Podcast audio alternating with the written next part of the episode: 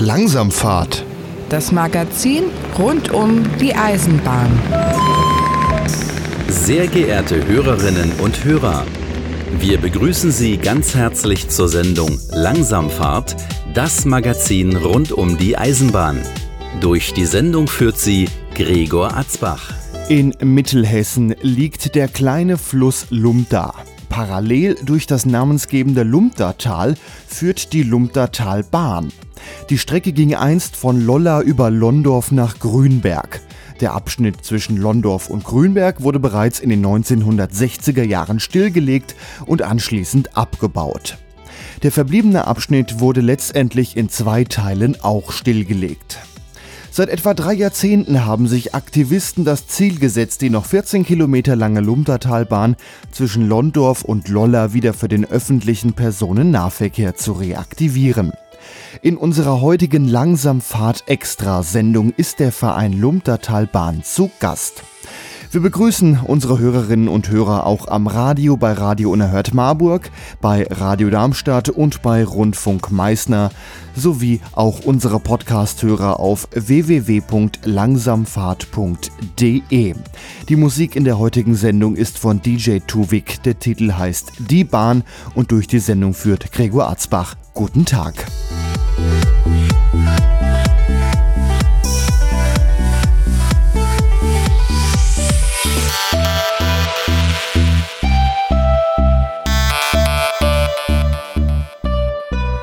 Bei mir ist heute zu Gast der Verein Lumdatalbahn in Form von Manfred Lotz. Guten Tag.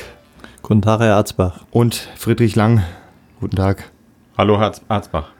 Heute reden wir über die Lumdatalbahn. Ihr seid Vertreter des Vereins Lumdatalbahn. Ja, wo geht sie denn lang? Durchs Lumdatal? Die Lumdatalbahn führt von Lolla nach Londorf. Und die meisten Fahrgäste, wenn die dann irgendwann wieder fährt, werden wahrscheinlich nach Gießen fahren durchs Lumdertal nach Gießen liegt die Strecke, die ist äh, in drei Teile, kann man sie grob aufteilen, beziehungsweise mittlerweile nur noch zwei Teile. Ein Teil, der ist stillgelegt und abgebaut und der restliche Teil, sagt ihr, ist einfach nur ohne Verkehr oder ohne Betreiber, kann man es ja sagen. Die Schienen liegen noch, aber es wird nicht mehr instand gehalten, außer durch eure ehrenamtliche Arbeit. Und es ist auch kein Verkehr mehr auf der Strecke. Das ist richtig. Es gab bis vor ungefähr zwei Jahren noch einen regelmäßigen Güterverkehr zu den Didier-Werken in ähm, Mainzlar. Aber den haben wir leider auch verloren. Mittlerweile ist die Strecke ganz ohne Verkehr, aber dadurch können sie auch äh, neue Verkehre wieder aufnehmen. Jetzt äh, kümmert ihr euch für, um den Erhalt der Strecke. Ihr schneidet zum Teil die Strecke frei, haltet den Bewuchs etwas fern und setzt euch auch dafür ein, dass der Name Lumdatalbahn zum einen auch in die Presse kommt, bekannt wird und äh, euer Ziel ist ja, die Strecke wieder mit Personennahverkehr zu reaktivieren. Genau, das ist unser wichtigstes Anliegen. Daran arbeiten wir letztendlich mit der Vorgängerorganisation Lumdatalbahn Aktiengesellschaft schon seit ungefähr 25 Jahren. Als Verein gibt es uns jetzt seit knapp zehn Jahren. Zuvor die Aktiengesellschaft, das war eigentlich nur eine Änderung der Rechtsform oder warum hat man das mal geändert zwischendrin? Weil die ähm, Leute sind ja eigentlich die, mehr oder weniger die gleichen geblieben, zumindest der Wechsel. Das stimmt, aber die Aktiengesellschaft ist doch letztendlich sehr schwierig ähm, zu unterhalten, hat einen sehr hohen Verwaltungsaufwand und das Problem ist auch, wenn man keine regelmäßigen Einnahmen hat, wenn man keinen regelmäßigen Geschäftsbetrieb hat, dann geht natürlich irgendwann auch das Geld zur Neige. Da war es dann besser, die Rechtsform zu wechseln, das als Verein weiterzumachen. Genau. Ja. Äh, aber äh, wie dem doch sei, das Ziel ist das gleiche geblieben. Es soll öffentlicher Personennahverkehr auf der Strecke entstehen. Jetzt sagtet ihr bereits schon, da war noch Güterverkehr. Also die Strecke war bis vor kurzem nur zum Teil stillgelegt und zum Teil noch in Betrieb, nur ohne Personenverkehr. Genau. Und da habt ihr auch Sonderfahrten organisiert und veranstaltet. Ja, das haben wir recht regelmäßig gemacht, zwei bis dreimal im Jahr. Bekannt war immer der Schmartlecker Shuttle. Der Schmartlecker Markt ist eine Marktveranstaltung in Lolla Anfang September. Und ähm, da konnten wir immer einen Stundentakt organisieren und den Leuten so die Lumtertalbahn etwas näher bringen, all die Erinnerungen wecken an den regelmäßigen Verkehr. Das lief sehr gut. Können wir leider seit einiger Zeit nicht mehr anbieten, da die Strecke formal stillgelegt ist. Vielleicht sollten wir zu Anfang an erst einmal erklären, wie eigentlich Nahverkehr funktioniert. Man muss zum einen unterscheiden zwischen Eisenbahnverkehrsunternehmen, die führen Verkehr durch. Man muss unterscheiden zwischen Eisenbahninfrastrukturunternehmen, die sich nur darum kümmern, eine Strecke in Schuss zu halten. Und es gibt ähm, Verkehrsverbünde, die den Nahverkehr bestellen. Kannst du uns vielleicht erklären, wie das, wie das im Detail eigentlich ist? Weil ich denke, die meisten denken, Züge fährt die Deutsche Bahn. Und da hört es bei meisten auch schon auf. Genau, das ist mittlerweile sehr kompliziert geworden, zumindest auf den ersten Blick recht kompliziert. Ähm, die Dreh- und Angelstelle ist der Rhein-Main-Verkehrsverbund. Der plant das Angebot und schreibt die Strecken aus. Also die Verkehrsleistung wird ausgeschrieben und verschiedene Eisenbahnverkehrsunternehmen können sich darauf bewerben. In unserer Region hat häufig die Hessische Landesbahn den Zuschlag bekommen. Die übrigen Verkehre werden nach wie vor von der Deutschen Bahn AG durchgeführt. Also hier sind es jetzt nur zwei, die wirklich die Verkehre durchführen. In anderen Bundesländern ist das aber wesentlich bunter noch.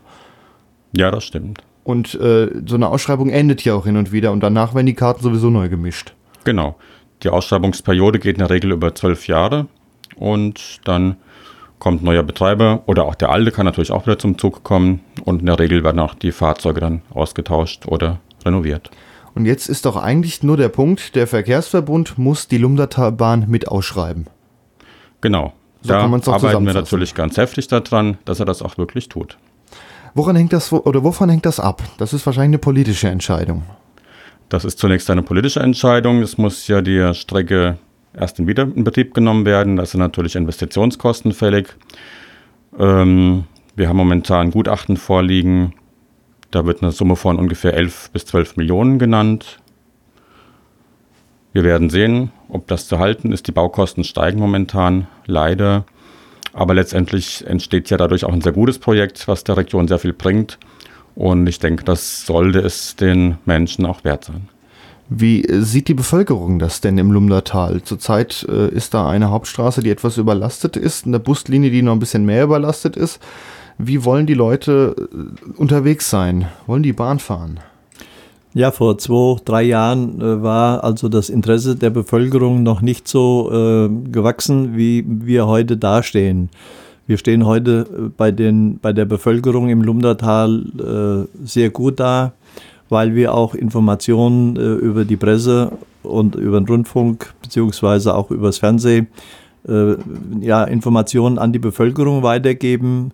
Und wenn man nur mal sieht, dass wir in drei Jahren ungefähr 130 äh, Zeitungsartikel, wo die Lumdatalbahn erwähnt wurde, äh, veröffentlicht wurden, ohne, ohne das, was man so nicht weiß, äh, wo man keine, äh, ja, keine Rückschlüsse ziehen kann, ist das schon enorm. Heute mehren sich die Anfragen, wann fährt sie dann? Das hätte man vor zwei Jahren oder vor drei Jahren so nicht gehabt. Da wurde man noch abgestempelt, wer soll das bezahlen. Mittlerweile sind wir so weit, dass auch viele jetzt wissen, wie das bezahlt werden soll. Jetzt hat die hessische Landesregierung vor einer ganzen Weile gesagt, wir wollen Bahnstrecken reaktivieren. Darunter ist die Lumdatalbahn, die äh, Ahrtalbahn und die Holloftalbahn. Also jetzt ist das Zeichen eigentlich der Politik schon da, auf der Lumdatalbahn wieder Züge fahren zu lassen. Ja, es steht sogar im Koalitionsvertrag, namentlich erwähnt, die drei Bahnen. Und da steht drin, wenn weitere Bahnen Interesse daran haben, äh, Strecken äh, zu reaktivieren, müssen die Kommunen das signalisieren. Der Landkreis Gießen hat die entsprechenden äh, Anweisungen des Wirtschaftsministeriums und vom RMV umgesetzt. Mit der ZOV ist ein Vertrag abgeschlossen worden und der wird jetzt abgehandelt, nämlich die Planungsstufe 1 bis 4. Wobei die Lumdatalbahn sich ein bisschen unterscheidet von der Holloftalbahn. Bei der Holloftalbahn ist die Planungsstufe 1 bis 4 durchgängig und bei uns wird bei 2 nochmal ein Cut gemacht und man guckt, ob die äh, Zahlen annähernd passen. Wie sehen denn diese Planungsstufen aus? Ist das, kann man das bei jeder Bahnstrecke aufs Gleiche festlegen oder muss man individuell gucken, okay, jede Strecke ist anders, es gibt vielleicht schwierige Bauwerke, die das Ganze sehr teuer machen? Also es gibt ja eine, eine Abschluss, äh, einen Abschlussbericht von der Nutzen-Kosten-Untersuchung, der eigentlich sehr gut aussieht, äh, wo man im Prinzip vieles als neu einfach geschätzt hat Und jetzt in der Planungsstufe 1 und 2 wird es ein Ingenieurbüro sein, der sagt, diese Brücke muss komplett neu gemacht werden oder diese Brücke genügt den Anforderungen und sie muss nur saniert werden. Und wenn dann die Zahl X feststeht, dann wird nochmal im Kreistag nochmal darüber befunden und man kann dann in die Planungsstufe 3 und 4, nämlich die Vergabe dieser Arbeiten gehen. Diese Nutzen-Kostenuntersuchung, die ist dem Ganzen aber noch schon vorangegangen. Die ist jetzt keine dieser Planungsstufen, oder? Genau, die Nutzen-Kosten-Untersuchung hat einen positiven Nutzen-Kosten-Faktor ergeben. Das heißt, das eingesetzte Geld ähm, wird sich auch rechnen. Man wird einen hohen Nutzen davon auch erzielen. Und deswegen kann die Planung auch weitergeführt werden. Und das ist dem Ganzen vorangegangen und dann sagte die Politik, okay, dann gehen wir jetzt mal in die ausführlichere Planung und da kommen diese vier Stufen jetzt. Die ersten vier von insgesamt, glaube ich, neun. Ah, okay, ist dann doch mehr. Wie sehen die denn aus? Also die erste Stufe, sagten Sie gerade, die, die Brücken müssten jetzt alle oder andere Bauwerke angeschaut werden. Ist das noch in Ordnung oder muss es wirklich neu gemacht werden, um wirklich Details zu wissen? Vorher sind wahrscheinlich die ganzen Bauwerke gar nicht untersucht worden, größer. Die sind grob gesichtet worden und man hat gesagt, vom Aussehen her, es gibt Teile, wo man schon von vornherein sagt, möglicherweise muss neu gemacht werden oder möglicherweise kann man sanieren. Und das ist in der Nutzen-Kosten-Untersuchung dann gleich als, okay, ist eventuell kaputt, wird das dann gleich als neu gerechnet? Das ist in der Berechnung drin, weil ja. es gibt eine Gesamtzahl, nämlich die Brücke als Neu, äh, Neubauwerk ist dann mit einem äh, Schätzpreis über den Daumen ist das eingearbeitet worden in diese Nutzen-Kosten-Untersuchung. Und äh, dann hat man insgesamt den Strich gezogen. Dann hat man jetzt noch weiche Faktoren eingebaut, wie äh, die Unterstützung des ländlichen Raums und äh, was war es noch, Friedrich? Was man da mit eingebunden hat in diese. Wahrscheinlich auch, wie viele Leute da leben. Oder also in, so eine, ähm, in die Nutzenbetrachtung gehen sehr viele Faktoren ein, zum Beispiel auch, wie viele ähm, Verkehrsunfallopfer man einspart. Also wie viel Leben man erhalten kann, indem man der Verkehr, in den Verkehr auf äh, Züge verlagert. Also ist da von vornherein drin, Straße ist tendenziell unsicher. Oder unsicherer auf jeden Fall als Eisenbahn. Das spielt zumindest ein Stück weit in der Nutzenbetrachtung auch eine Rolle, das ist mhm. richtig. Und dann wahrscheinlich, wo wohnen die Leute, wo wollen die hin? Das natürlich. Nehme ich mal an, ist, genau. ist wahrscheinlich das Ausschlaggebende. Wenn äh, die Region eigentlich in eine ganz andere Richtung fahren möchte, dann bringt die beste Eisenbahn wahrscheinlich nichts. Aber richtig, das ist dann mit eingerechnet schon. Das ist richtig. Wir sind in der glücklichen Situation, mit ähm, Gießen auch einen Umsteigeknoten vor der Haustür zu haben, von dem man aus dann sehr schnell nach Frankfurt fahren kann. Umgekehrt kann man von Lolla aus nach Marburg umsteigen von äh, Gießen nach Wetzlar. Das wird natürlich in die Betrachtung auch einbezogen. Jetzt das heißt, wer im Lumtertal wohnt, hat auch eine sehr schnelle Verbindung nicht nur nach Gießen, sondern auch zum Beispiel nach Frankfurt. Also eure Strecke endet in Lolla. Die Züge sollen aber nach den Planungen dennoch bis Gießen weiterfahren auf einer bestehenden Strecke, um da die entsprechenden Anschlüsse bieten zu können. Genau. Okay. Ähm, Jetzt ist die erste Planungsstufe, hatten wir ja gerade gesagt, die ganzen Brücken werden jetzt im Detail untersucht und eigentlich die Nutzen-Kosten-Untersuchung nochmal nachgerechnet. Kann man das so zusammenfassen? Sie wird präzisiert. Im Planungsprozess wird natürlich auch nicht nur über die Brücken äh, beschieden. Es werden auch ganz andere Dinge festgelegt, zum Beispiel, wo die Stationen am sinnvollsten hinkommen, welche Ausstattung man benötigt für die Station, was vielleicht im Umfeld getan werden muss, damit es attraktiv aussieht, Parkplätze anlegen, Park-and-Ride-Anlagen vorhalten und so weiter. Da habt ihr als Verein aber schon Vorarbeit geleistet mit so ein bisschen was an Planung. Ihr habt auf eurer Webseite stehen einige Haltepunkte, die es nicht gibt, die es bisher auch noch nie gab, aber wo, wo sinnvollerweise welche hin könnten. In Lolla zum Beispiel könnte man das noch ergänzen. Habt ihr da mitzureden oder nehmen die eure Planung schon ernst? Wir haben schon das Gefühl, dass wir auch angehört werden. Wir sind jetzt natürlich nicht ähm, offiziell in irgendwelchen Planungsgremien vertreten, aber ich denke schon dadurch, dass wir seit sehr vielen Jahren auch ähm, in der Region arbeiten, hat unser Verein auch schon äh, ein gewisses Gehör gefunden. Kann man da jetzt quasi mal einen dicken Ordner abgeben, so das ist unser Entwurf, macht was draus? Oder plant es mit ein? Oder ja, könnt, könnt ihr euch irgendwie doch einbringen, auch wenn ihr nicht offiziell quasi jetzt dazugehört? Wenn wir das tun würden, dann hätten wir ein Problem.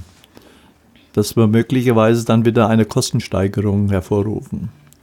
Deshalb, wir haben ja jetzt gewisse Vorgaben, nämlich einen stündlichen Takt mit, mit einem Fahrzeug und das eine Fahrzeug soll eingebunden werden in eine andere Linie.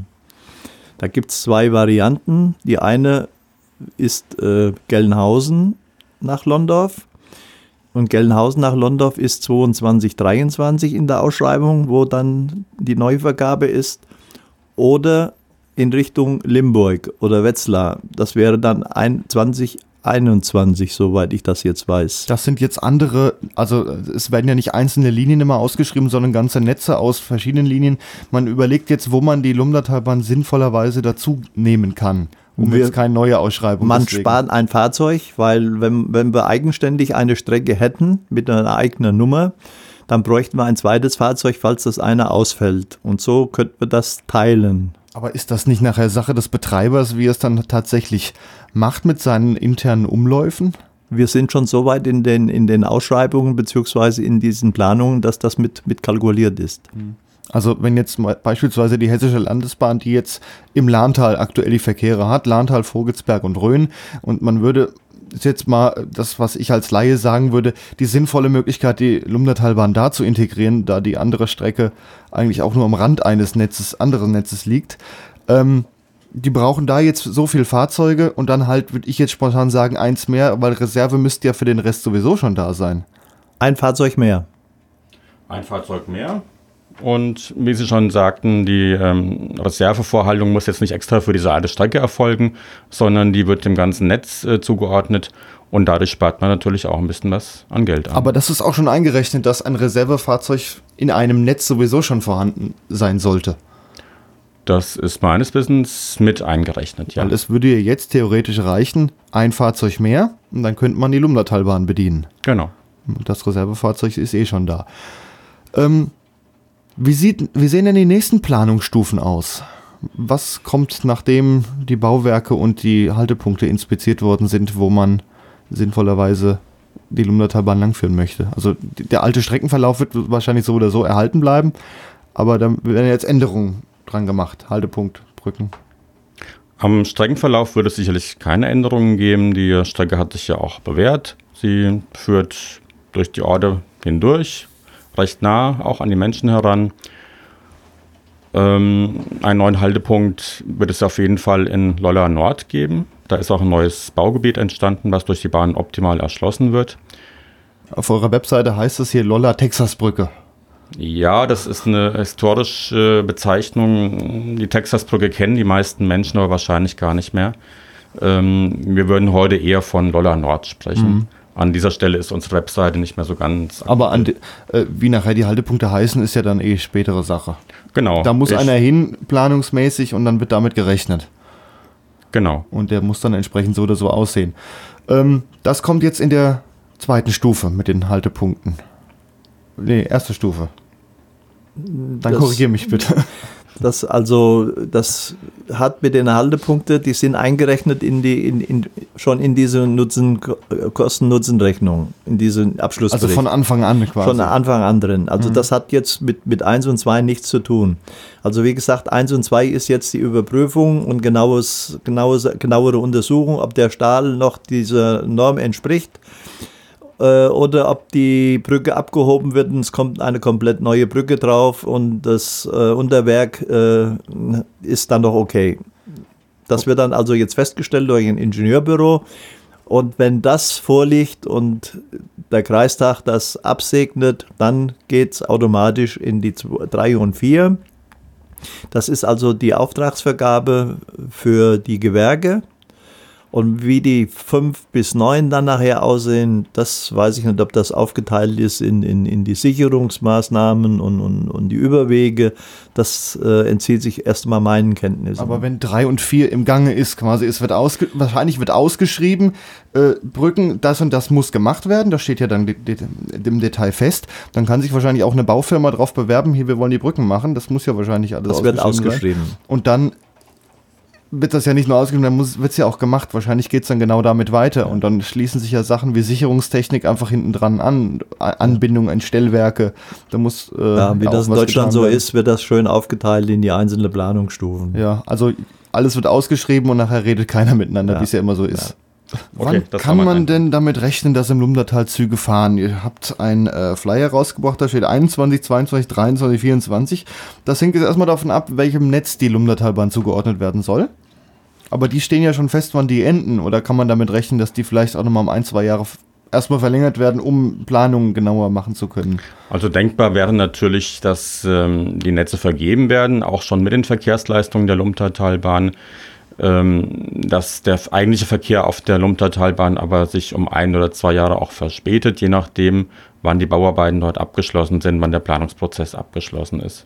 Wir hoffen natürlich, dass die Lumtertalbahn auch mit der Vergabe der Lahntalbahn, der Vogelsbahn, Bergbahn oder der Lahn-Kinzig-Bahn an den Start gehen kann. Ich meine, so hat man es auch in dem Netz äh, gemacht, in dem die Lahntalbahn als Regionalexpress bedient wird und die Lahntalbahn im rheinland-pfälzischen Abschnitt, da ist ja die Ahrtalbahn. Die sollte auch reaktiviert werden. Ich meine, die war in der Ausschreibung sogar mit drin, aber es ist dort immer noch nicht vorangekommen. Und es ist noch kein Verkehr da, aber wenn es soweit ist, ist das in der Ausschreibung schon mit drin. Genau, das kann man von vornherein fixieren. Hm.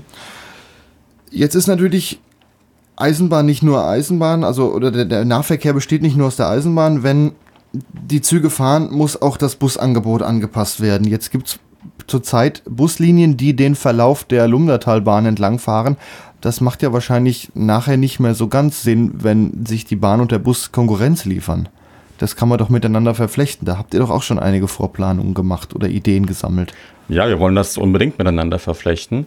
Wir waren früher davon ausgegangen, dass wir den Verkehr möglichst komplett auf die Lumtertalbahn verlagern mit einem Halbstundentakt. Die aktuelle Untersuchung geht aber davon aus, dass die Strecke für einen Stundentakt hergerichtet wird und auch der Bus noch äh, im Stundentakt parallel fahren wird. Klingt auf den ersten äh, Blick eigentlich nach, nach Parallelverkehr und auch nicht unbedingt sinnvoll, aber die Sache ergänzt sich. Wir haben die Schiene als sehr schnelle, sehr attraktive Verbindung und wir haben den Bus für die Feinerschließung. Wir wissen auch, dass viele ältere Menschen den Bus bevorzugen werden, wahrscheinlich auch dann, wenn die Bahn noch fährt, ähm, weil er einfach sehr nah an die Haustür fährt, weil er sie auch nah ans Ziel bringt. Aber wir wissen auch, dass es für die Bahn einen Markt gibt. Gerade jüngeren Menschen, die mobiler sind, die ihr Fahrrad nutzen, zum, Bar äh, zum Bahnhof fahren, die bevorzugen die Bahn. Die kommen damit schnell nach Gießen an die Universität oder auch nach Frankfurt, nach Wetzlar oder nach Marburg. Man könnte ja sogar den Bus mit den Bahnstationen verknüpfen, dass er an jeder Bahnstation doch, doch noch einmal hält. Und man dann entsprechend aus dem Zug in den Bus und dann bis zur Haustür. Ist auch so vorgesehen. Ist so Prinzip, vorgesehen. Ja. Dass also die Zubringer zum Bahnhof sind und das ist der große Vorteil für den ländlichen Raum im hinteren Bereich in der Rabenau, äh, zum Beispiel nach Rüdingshausen. Da ist um 20 nach 8 und um Viertel nach acht oder 20.15 Uhr genauer gesagt, fährt der letzte, also fährt der Bus ab diesem Zeitpunkt nur noch bis Londorf. Das heißt, wenn einer dann nach Rüdingshausen will, dann muss er, ich weiß nicht, wie viele Stunden vorher, ein oder zwei Stunden vorher anrufen und muss sich einen Bus bestellen, damit er heimgefahren wird. Oh, das fällt dann weg. Das ist natürlich auch nicht sehr attraktiv, Nein. vor allem für spontane das fällt dann weg. Ich, ich mache das anhand eines Heimspiels der Eintracht Frankfurt. Wenn einer, sag mal, von Rüdingshausen aus äh, die Möglichkeit hat, in den Bus zu steigen, in Londorf in den Zug und dann fährt er mit seinem Kombi-Ticket von Rüdingshausen bis nach Frankfurt und wieder zurück, ohne dass er ein Problem hat, irgendwo in sein Auto steigen zu müssen, um wieder nach Hause zu kommen. Das sind so die Vorteile im, im anderen Bereich. Ja, so muss man es entsprechend miteinander verknüpfen. Bis, wie, wie sehen denn eure Planungen oder die Planungen aus, äh, was den Fahrplan angeht? Bis wann abends oder ab wann morgens sollen denn Züge fahren? Das macht ja auch wenig Sinn. Es gibt ländliche, ländliche Regionen, da ist um 19 Uhr der letzte Zug gefahren. Wenn man jetzt gerade mal die Lahn-Kinzig-Bahn, die wir vorhin mal dabei hatten, ansprechen, da war das bis vor ein paar Jahren sogar noch so. Mittlerweile fährt um 0 Uhr 11 in Gießen der letzte Zug Richtung Nidda. Da hat sich ja auch ein bisschen was getan. Wie soll das bei euch sein? Der Rhein-Main-Verkehrsverbund hat zum Glück erkannt, dass im Freizeitverkehr abends und auch am Wochenende noch ganz viel Potenzial steckt und hat in den letzten Jahren das ähm, Verkehrsangebot auch gezielt ausgebaut in den Abendstunden. Wir gehen natürlich ganz stark davon aus, dass die Lumtertalbahn auch davon profitiert, dass auch da bis Mitternacht und auch am Wochenende ordentlicher Zugverkehr stattfindet. Die Strecke ist ohne Oberleitung. Das heißt, es wird ein Dieselfahrzeug fahren. Jetzt gibt es natürlich schon diverse Möglichkeiten, auch ohne Diesel zu fahren. Es sollen jetzt Wasserstoffzüge im Taunus getestet werden, aber das ist bei euch erstmal noch nicht geplant auf andere Technologien. Ihr wollt erstmal mit bewährtem wenn es uns nachgehen würde, würden wir, wären wir für alles offen. Aber wir müssen ja das nehmen, was sag mal, in der Ausschreibung äh, äh drin steht. Äh, ob das jetzt ein äh, Dieselfahrzeug ist oder ein, ein Kombi äh, mit Batterie und äh, Diesel, wo man im, im, Prinzip zwischen Lolla und Gießen mit der Oberleitung fahren könnte und dann der Rest die, der Strecke mit Akkubetrieb. Aber auch, auch der Wasserstoff Zug ist eine Alternative, aber noch, und so ist meine Information vom Professor Ringert, als ich den getroffen habe, als in Wiesbaden der erste Island stand, äh, ist nicht mit zu rechnen, dass er mit Tankzüge über die Straße fährt, um irgendwo Züge zu bedanken. Gut, der Wasserstoff ist jetzt auch eine recht neue Technologie, der, die gerade auch erst in Erprobung ist. Da ist natürlich die Infrastruktur zum Tanken noch überhaupt nicht vorhanden. Ja. Das, äh, äh, aber man kann sagen, es ist jetzt erst, wäre am einfachsten, das bewährte, den Dieseltriebwagen zu nehmen für eure Strecke. Wie es dann weitergeht, kann man ja dann immer noch sehen. Man könnte ja auch die Strecke irgendwann elektrifizieren.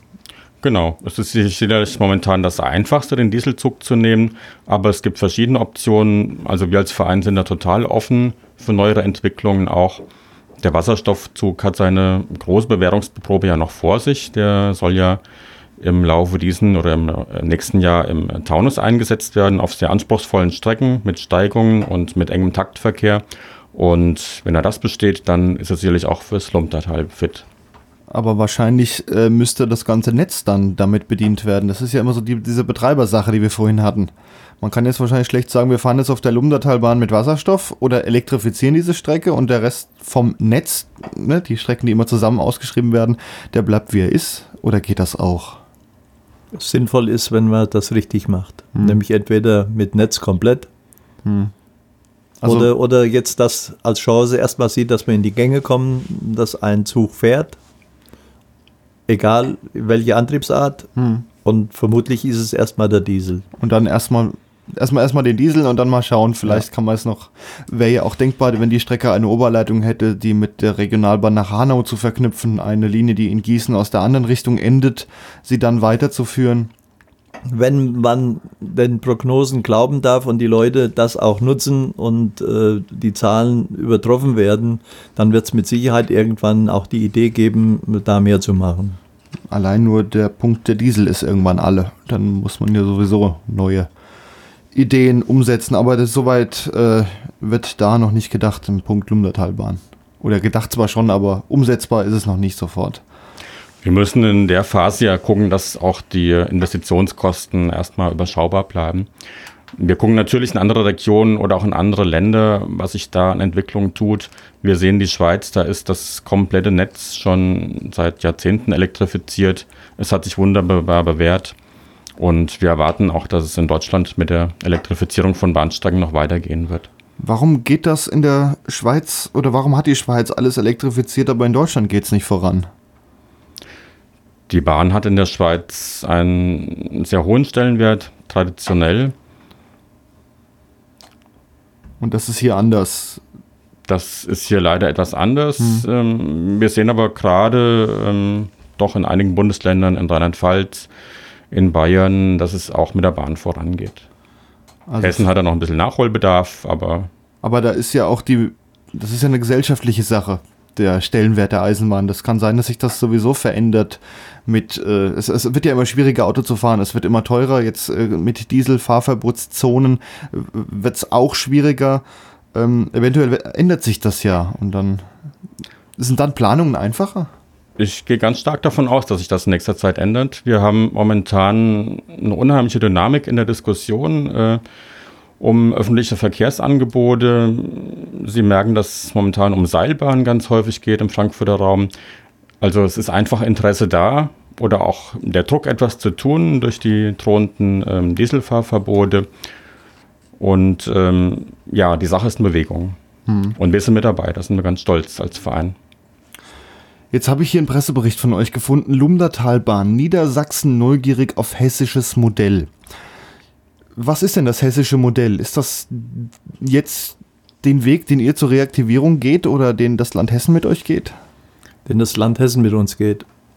Und zwar hat die Landrätin in irgendeinem Zeitungsartikel geäußert, beziehungsweise bei einer Veranstaltung, die war in Allendorf, äh, dass diese Nutzen-Kosten, diese normale Analyse, die ab 50 Millionen eigentlich gilt, für, für den ländlichen Raum, für solche Reaktivierungen eigentlich nicht machbar sind. Und wenn man guckt, dass wir um die 0,2 oder vielleicht ein bisschen mehr lagen, eins musste man mindestens erreichen, um, äh, sagen wir mal, in die, in die Chance zu kommen, dass man drüber nachdenkt. Äh, das war der Landrätin zu wenig. Und die hat also wirklich, und das muss man auch klar und deutlich sagen, versucht und hat es auch erreicht, dass andere Kriterien mit in die Waagschale geworfen wurden. Nämlich einmal das mit dem Fahrzeug, wo wir vorhin schon davon gesprochen haben, und auch, dass die momentan die Gelder, die Zinsen sehr niedrig sind. Das ist auch ein unheimlicher Faktor, der damit spielt. Und äh, wenn, wenn wir jetzt sagen, wir sind bei 1,69, wird das mit, mit, Sicherheit nicht so bleiben, weil die Preise, das wurde vorhin auch schon mal gesagt, die Preise zum Erstellen der Reaktivierung oder der, der, der Bahnstrecke, die Preise werden innerhalb der nächsten Jahren weiter steigen. Und wenn die Preise weiter steigen, wird das auch irgendwo sich in diesem Kosten-Nutzen-Faktor 1,69 irgendwo dann auch äh, niederschlagen. Aber wenn wir in dem Bereich bleiben, um die 1,2 oder 1,3 sehe ich keine Probleme. Ist äh, demnach einfach die Frage, dieses Nutzen-Kosten-Modell mal zu überdenken, ob das noch zeitgemäß ist? Weil ich habe da auch schon mal Kritik dran gehört, das wäre eigentlich schon äh, nicht mehr so das, äh, wonach man gehen sollte. Ja, das war die einzige Chance, damit wir überhaupt nochmal in die Möglichkeit oder dass die Möglichkeit geschaffen wurde, darüber nachzudenken, ob, ob, ob es Sinn macht, die Lumdatalbahn wieder zu reaktivieren. Das war also praktisch der Türöffner oder es hätte auch, sagen wir mal, die Beerdigung sein können. Aber es war für uns der Türöffner, weil dann sich die Sache so entwickelt hat, äh, mit Diesel, mit Feinstaub und so weiter und so fort, und auch, äh, dass der äh, ÖPNV, äh, die, die, die Zahl der Fahrgästen unheimlich steigt. Da sind mindestens pro Jahr so um die 2,7 bis 3 Prozent, wo, wo die Fahrgastzahlen steigen. Also je länger man wartet, werden zum einen vielleicht die Fahrgäste mehr, die man potenziell mitnehmen könnte, aber die Kosten steigen auch. Ja, aber man sieht ja jetzt momentan, wir haben nicht nur Stau auf der Autobahn, wir haben auch Stau in den Zügen selber. Also es gibt ja jetzt schon äh, Diskussionen über bis nach Wetzlar, dass man da äh, andere Möglichkeiten suchen muss. Und hier wäre es wichtig, und da sind schon Anstöße gemacht worden von der Stadt Gießen, auch von der Stadt Wetzlar und auch von der Stadt Marburg, Friedrich hat äh, gesagt, mit der Seilbahn, es ist auch noch äh, in vielen Bereichen noch die Straßenbahn äh, ein Thema, dass man äh, so einen Verkehrsverbund mit den drei Unistädten macht und da sich vielleicht wieder was ganz Neues entwickelt und auch Gießen müsste auch, sagen wir mal, die Sinnhaftigkeit zeigen oder uns gegenüber zeigen, dass wir auch für die Gießener sehr wichtig sind. Mhm. Der Manfred hat recht. Der ähm, Regionalverkehr seit Mitte der 90er Jahre, also seit der Bahnreform, entwickelt sich sehr positiv, sehr ähm, dynamisch. Wir haben gerade durch die neuen Ticketangebote, durch das ähm, landesweite Schülerticket und durch das ähm, Jobticket für Landesbedienstete nochmal einen Nachfrageschub erlebt. Und äh, ja, die Züge werden eigentlich immer voller im Regionalverkehr. Aber da muss man natürlich dann auch mit bedenken, dass äh, Züge, wie sie jetzt aktuell in den Netzen verkehren, über die wir vorhin gesprochen haben, vielleicht schon zu kurz sind. Und mit einer Ausschreibung man vielleicht längere bräuchte. Wir sehen das Phänomen auch in Mittelhessen, dass Züge zu kurz sind, das ist richtig. Wir haben die Lahntalbahn, die im äh, Freizeitverkehr boomt, kann man schon sagen, durch ähm, Kanufahrer, die die Landtalbahn für den Rücktransport nehmen oder auch durch Fahrradfahrer, die gerne ihr Fahrrad ähm, bergaufwärts transportieren lassen möchten. Die Züge platzen aus allen Nähten. Es ist ein Erfolgsmodell. Kann man sagen, die Züge sind schon flexibel genug? Das sind immer Einheiten, die man aneinander hängen kann und auch einzelne wieder abhängen kann oder funktioniert das nicht gut genug dafür? Oder müssten sie von vornherein länger sein? ich sag mal, früher der Wagenzug, auch wenn er mittlerweile doch als veraltet gilt, ähm, war flexibler, den konnte ich anpassen. Da konnte ich ähm, bei Bedarf auch mal vier oder fünf Wagen dranhängen. Das geht heute nicht mehr so ohne weiteres. Ich kann heute nur einen Triebwagen fahren lassen oder auch mal einen zweiten dranhängen. Aber darüber hinaus ähm, bin ich nicht sehr flexibel, leider. Also ist das Triebwagenmodell vielleicht gar nicht so flexibel, wie man es bräuchte. So ein Triebwagen kostet ja auch eine ganze Ecke mehr wie ein Wagen, der früher angehängt wurde, da er ja ein eigenständiger Zug eigentlich ist, aber hat den Nutzen nur eines Wagens. Ist ja da wahrscheinlich auch eine Nutzenkostenrechnung. Ja, das ist leider so. Aber, ähm, Wir werden nicht zum klassischen Wagenzug zurückkommen, aber ein bisschen mehr Flexibilität, ähm, gerade für Fahrradfahrer oder für Rollstuhlfahrer, Kinderwagennutzer, würden wir uns schon wünschen. Aber wie kann man das realisieren? Da müssten wahrscheinlich erstmal Hersteller von Fahrzeugen sagen, okay, wir haben jetzt hier einen Wagen, der kann vielleicht nicht selber fahren, aber den kann man an einen Triebwagen dranhängen. Das wäre denkbar. Wir haben auch gerade hier in Mittelhessen bei der Kurhessenbahn äh, ein Beispiel, wo man mit ähm, klappbaren Sitzen gearbeitet hat in einem Triebwagen der Baureihe 628. Mittlerweile auch ein etwas veraltetes Modell. Aber man hat sich da Gedanken gemacht und hat auch eine Lösung gefunden. Aber länger wird er dennoch nicht. Aber ich denke, dass die Hersteller, wenn der Boom so anhält und die Nachfrage so anhält, auch dem einen oder anderen Bereich äh, nachjustieren und vielleicht auch andere äh, Entwicklungen sich äh, da ergeben. Äh, wenn man guckt, dass Siemens oder Alstom, äh, wie die miteinander oder so weit miteinander arbeiten, dass sie sogar zusammengehen wollten. Also es gibt schon einen großen Markt, der da äh, zu beherrschen ist. Und man wird auch, äh, sagen wir mal, vielleicht dieses Problem in welcher Art auch immer lösen oder zu lösen versuchen.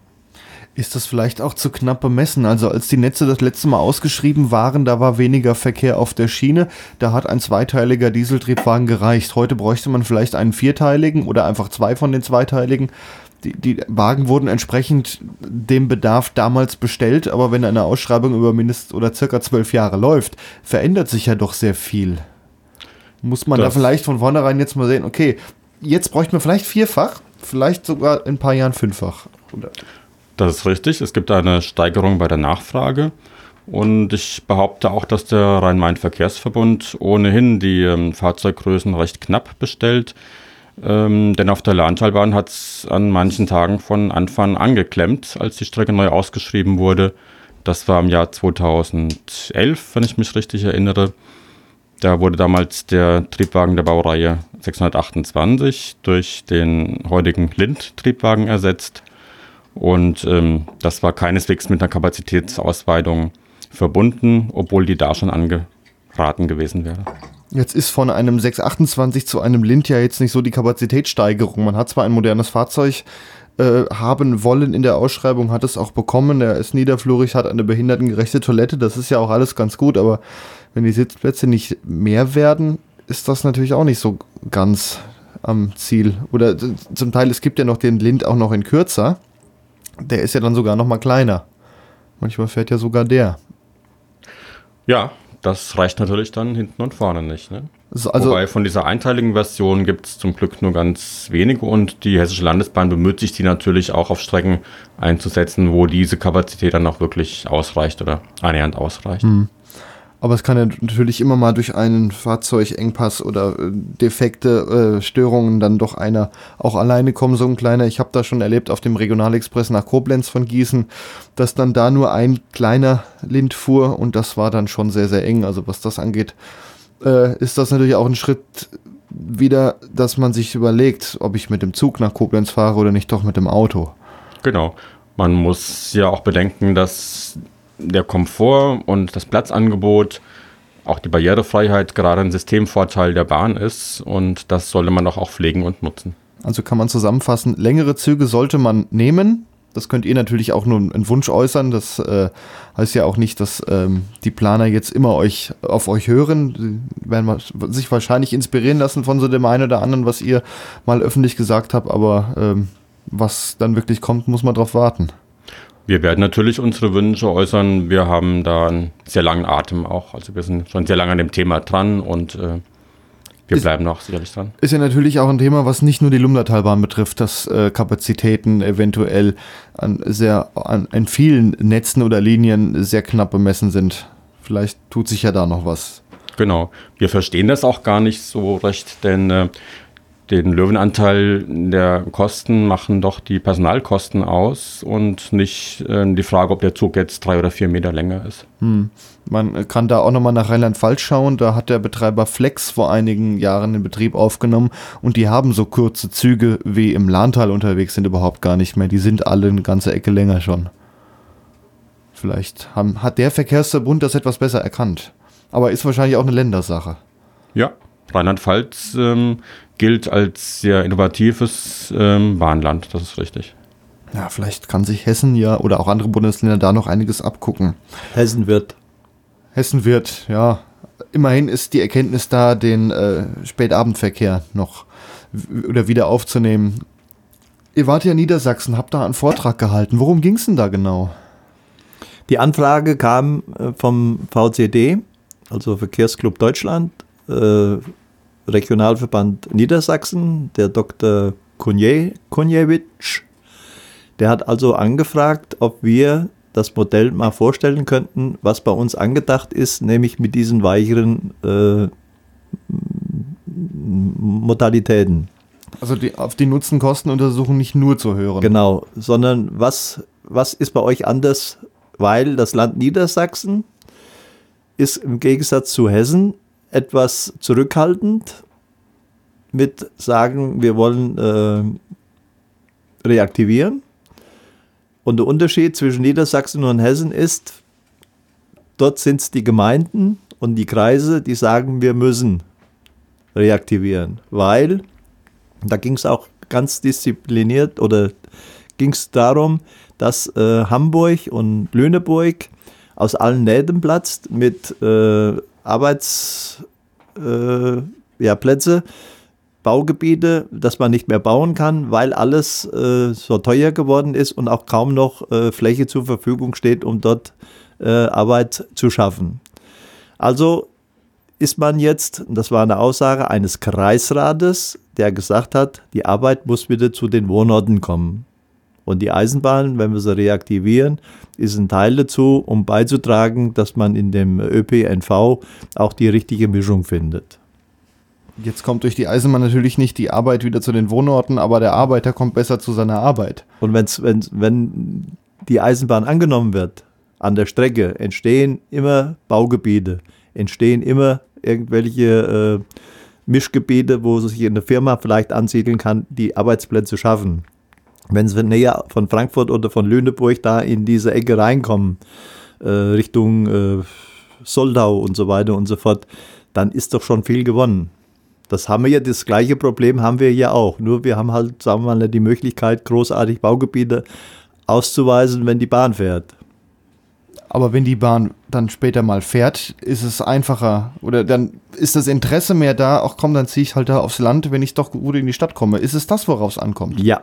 Wenn ich heute äh, Wohnungen baue und Wohnungen verkaufen will, wie das manche Investoren machen, wie auch in Allendorf, äh, und ich habe dann in meiner Ausschreibung äh, nur eine Bushaltestelle drin und dann sagt sich der, der in Frank Frankfurt wohnt und sowas sucht außerhalb, dann sagt er, naja, da fährt alle drei Stunden oder alle vier Stunden mal ein Bus, da muss ich nicht unbedingt hinziehen. Aber wenn Bus und Bahn da ist, ist das schon eine ganz andere Gewichtung. Wie muss man Bus und Bahn verknüpfen, damit eine Reaktivierung ein Erfolgsmodell wird?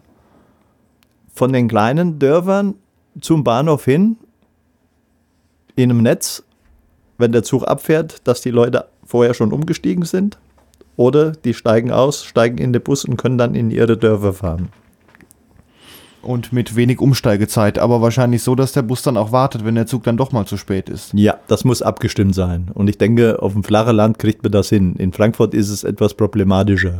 Aber da fährt auch alle zehn Minuten ein Bus. Alle es dann fünf egal. teilweise oder acht. Ja, da ist auf jeden Ja. Fall egal, wenn man einen Bus verpasst hat, dann nimmt man Wenn der Bus nicht fährt, fährt die S-Bahn oder die U-Bahn oder, oder, oder ein ein Schienenfahrzeug. Also kann man zusammenfassen, ein Reaktivierungsmodell ähm, oder man kann eine Strecke gut reaktivieren, wenn Busverbindungen passen, wenn man den ländlichen Raum gut erschließen kann, äh, wenn das Ganze als Gesamtsystem funktioniert. Man kommt vernünftig in das Ballungsgebiet rein, wieder raus und bis zu seiner Haustür hin. Ähm, man überlegt, welche Faktoren noch den Sinn ergeben, also die standardmäßige Nutzen-Kostenuntersuchung nicht so ernst nimmt, sondern den Rest mit dazu. Integration in bestehende Netze, die schon eine Infrastruktur haben. Ja, da waren viele äh, von, von, von Saarbrücken oder vom Saarland, von, von äh, Sachsen und Thüringen. Also es waren schon äh, Interessensgruppe und NABU-Gruppen aus allen Bundesländern hier waren da vertreten bei dieser äh, Tagung, wo wir dort unser äh, ja, vorgestellt haben. Und wir haben auch unheimlich viele Mails gekriegt, wo die Leute dankbar waren, den Weg mal aufzuzeichnen, der jetzt sagen wir mal nicht äh, so ist, dass ich jetzt sage, ihr müsst, sondern warum wir es wollen dass wir, sagen wir mal, den Mensch in den Mittelpunkt gestellt haben, ob das ein Mensch mit Handicap ist, ob das ein älterer oder ein jüngerer Mensch ist, was hat er für Bedürfnisse. Wenn das nämlich nicht in irgendeiner Form mal berücksichtigt wird, werden die jungen Leute aus dem flachen Land wegziehen. Und das ist bei euch mit eingerechnet worden? Ja. Kann man ja bisher sogar so sagen. Die jungen Menschen ziehen eher in die Städte rein. Äh, das äh, habe ich auch schon immer wieder mal mitbekommen. Und wieder rauszuziehen ist äh, auch eine finanzielle Sache natürlich. Ähm, im, auf dem Land wohnt sich eine ganz. Ich bin jetzt selber umgezogen. Ich habe sehr weit auf dem Land gewohnt, wo keine vernünftige Anbindung war. Und äh, hier in, im Ballungsgebiet Mittelhessen, da zahlt man gerade mal 200 Euro mehr. Wahrscheinlich ist das der Preis, den man. Ja, es gibt, es gibt auch ein gutes Argument. Frankfurt platzt auch aus allen Nähten wie Hamburg und Lüneburg und Gießen ist mit Lüneburg zu vergleichen. Äh, Studenten sind da noch, die äh, Wohnungen brauchen und suchen äh, und die Wohnungen werden als teurer, weil man damit ja Geld verdienen kann. Äh, London mit Brexit äh, weiß man auch nicht, wie die Entscheidung ausgeht. Äh, wird sich vieles nach Frankfurt verlagern und hat sich schon verlagert, die alle Wohnraum, Häuser und Wohnungen suchen. Und äh, das schlägt sich ja an der, an der Eisenbahnschiene entlang. Und wir haben ins Lumdertalbahn eine Eisenbahnschiene, wo, wo sich dann keiner momentan noch interessiert, sondern die gehen dann Richtung Marburg, Richtung äh, Busseck oder Richtung Wetzlar. Ja. Kann man so sagen, dem Student ist es egal, ob er jetzt vom Stadtrand seine halbe Stunde bis zu seinem Mittelpunkt braucht oder vom Umland mit der Bahn, die einfach schneller ist wie so ein Bus. Ja. ja. So kann man zusammenfassen. Der Stecker oben rein, dann kann der mit seinem Laptop oder was er hat oder iPad, kann der schon seine Arbeiten machen und er fällt auch nicht vom Stuhl, wenn der eine 90-Grad-Kurve fahren muss. Also ist Eisenbahnfahren, wenn man es jetzt mal weiterdenkt, eigentlich keine verlorene Zeit. Nein. Man kann sie ja nutzen. Wird genutzt. Im Gegensatz zum Auto. Sehe ich viel, dass es genutzt wird. Ja, im Bus ist das schon schwieriger. Ja. Da wackelt es gewaltig. Ähm, ja, der Kostenvorteil, auf dem Land zu leben, durch günstige Wohnungen, durch günstige Bauplätze, geht auch verloren, wenn ich auf Dauer zwei, drei, manche Familien vielleicht sogar vier Autos vorhalten muss, um meine ganzen Mobilitätsbedürfnisse zu befriedigen. Dann rechnet sich schon, in einen Ort zu ziehen, wo die Bahn fährt. Ja, wenn man sich die Kosten einer Jahreskarte oder die Kosten des Autos äh, mal anschaut, da kann man durchaus überlegen. Ich meine, es gibt ja auch Fahrkarten, die übertragbar sind. Da reicht eine Fahrkarte und ein Auto für die Familie. Ähm, wenn man es gut plant, ist alles machbar. Richtig. Und die Schüler haben häufig mittlerweile ihr Schülerticket, sind dadurch mobil geworden.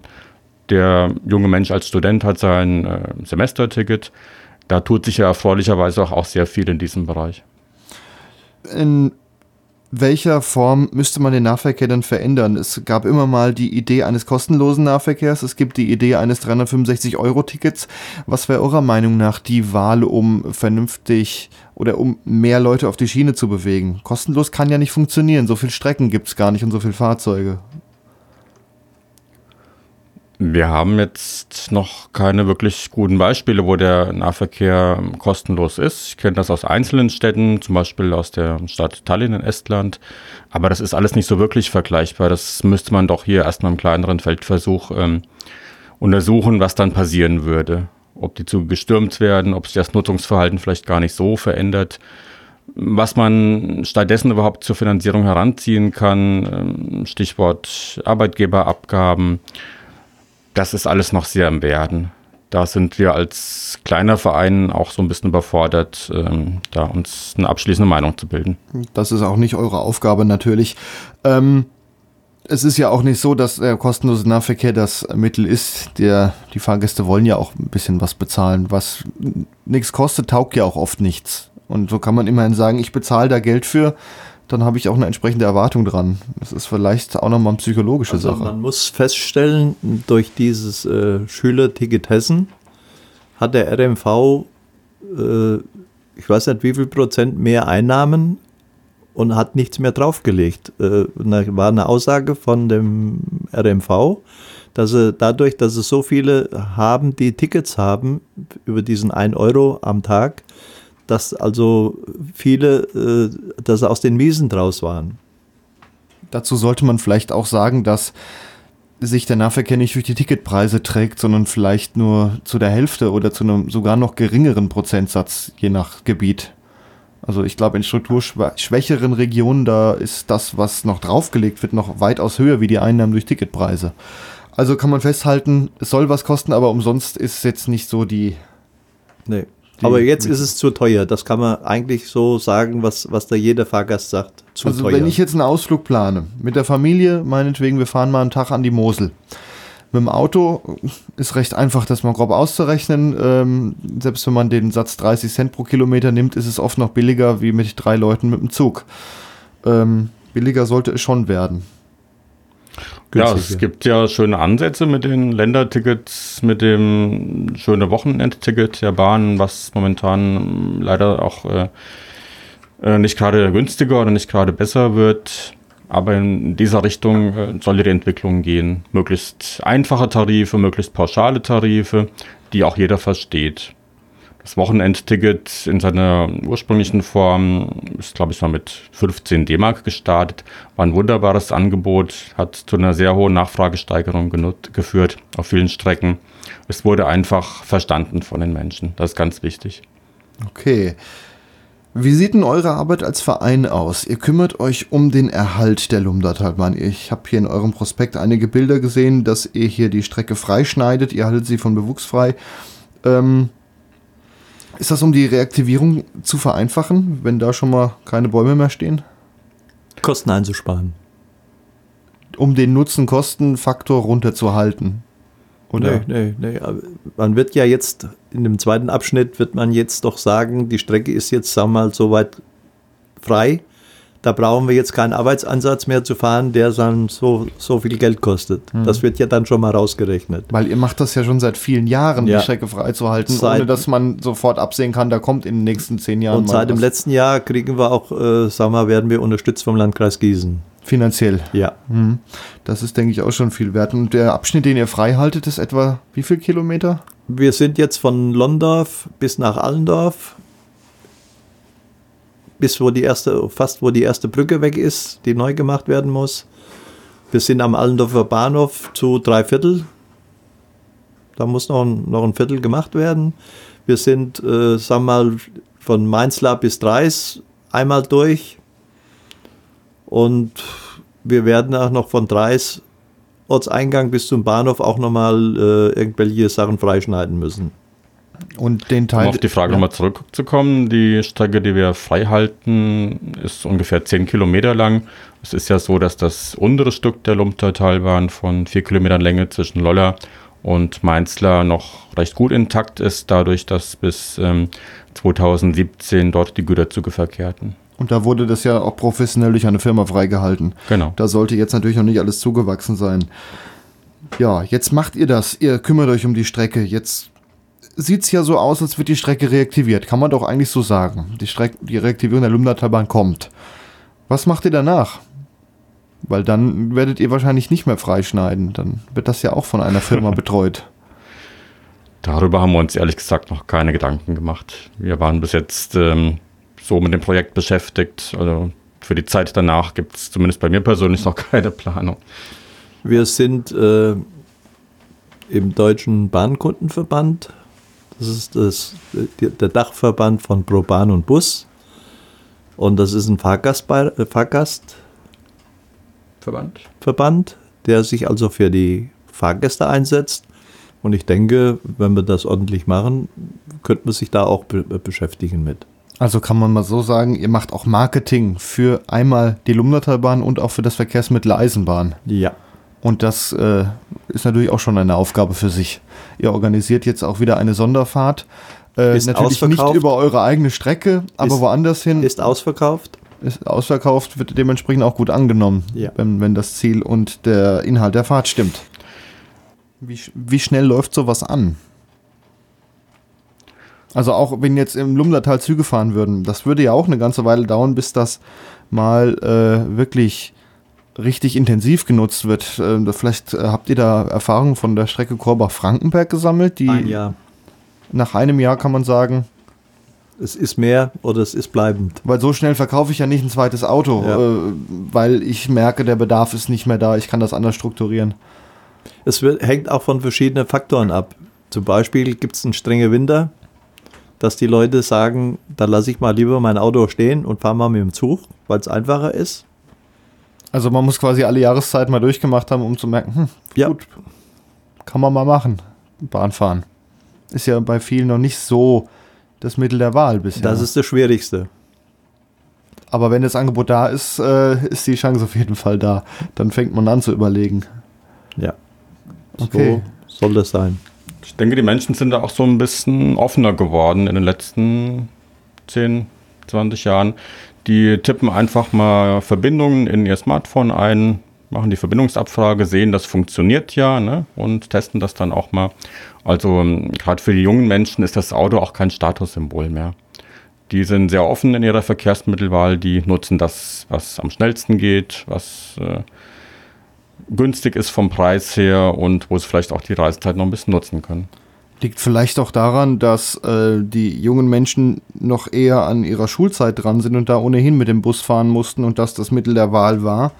Äh, und man dann erstmal aus der Gewohnheit heraus versucht, weiterhin so zu leben, wohin gegen bei älteren Menschen sich das Auto so oder so eingespielt hat als das Mittel der Wahl. Bis zum gewissen Alter. Ja, natürlich. Und irgendwann kippt das wahrscheinlich, das Wenn ich die System. Ampel nicht mehr sehe, ob es rot oder grün ist, dann wäre es Zeit und das wäre auch eine Möglichkeit, diesen Menschen, wenn sie den Führerschein abgeben, weil sie in einem gewissen Alter sind und sagen, wir können wirklich nicht mehr fahren, aber ich muss irgendwo hin. Äh, die Lebensqualität und die Mobilität, die muss erhalten bleiben, dass man den Leuten dann ein Ticket gibt. Aber das gibt es ja durchaus schon, äh, so Rentnertickets, die dann äh, auch vergünstigt fahren können. Der Rentner hat oft auch nicht so die Menge an Geld. Äh, Rentenpolitik ist ein eigenes Thema für sich. Äh, also das vergünstigt und um Rentner in die Bahn und in die Busse zu holen, statt mit dem Auto. Ja, da bedanke ich mich bei euch. Der Verein Lumdatalbahn war zu Gast in Form von Manfred Lotz. Ich bedanke mich auch. Und Friedrich Lang. Ich bedanke mich bei euch beiden. Ja, wir auch. Herzlichen Dank. Langsamfahrt. Das Magazin rund um die Eisenbahn. Jetzt kostenlos als Podcast abonnieren auf langsamfahrt.de. Das war unsere Langsamfahrt-Extra-Sendung mit dem Verein Lumdatal Bahn e.V. Die ganze Sendung gibt es auch als Podcast im Internet nochmal zum Herunterladen, Anhören und Weitergeben auf www.langsamfahrt.de. Auf unserer Internetseite langsamfahrt.de finden Sie auch das reguläre Magazin Langsamfahrt. Dieses berichtet alle zwei Monate über aktuelle und interessante Themen rund um die Eisenbahn. Langsamfahrt, das Magazin rund um die Eisenbahn, kann man auch über die Internetseite als kostenloser Podcast abonnieren. Wir verabschieden uns nun noch von unseren Hörerinnen und Hörern am Radio bei Radio Unerhört Marburg, bei Radio Darmstadt und Rundfunk Meißner sowie unsere Hörerinnen und Hörer, die uns als Podcast hören, www.langsamfahrt.de. Die Musik ist von DJ Tuvik, der Titel heißt Die Bahn. Unter Mikrofon verabschiedet sich Gregor Atzbach. Auf Wiederhören.